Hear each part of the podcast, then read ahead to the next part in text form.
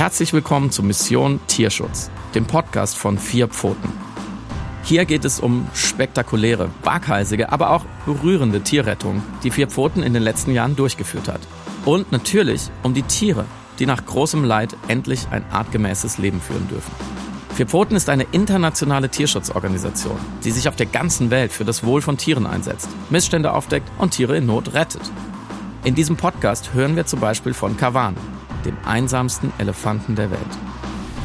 Der wurde durch eine gigantische Rettungsaktion aus einem maroden Zoo in Pakistan befreit.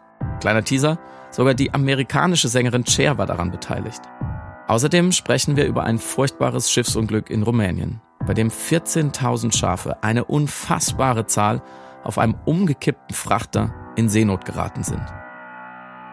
Und es geht um die internationale Welpenmafia, gegen die Vier Pfoten seit vielen Jahren kämpft.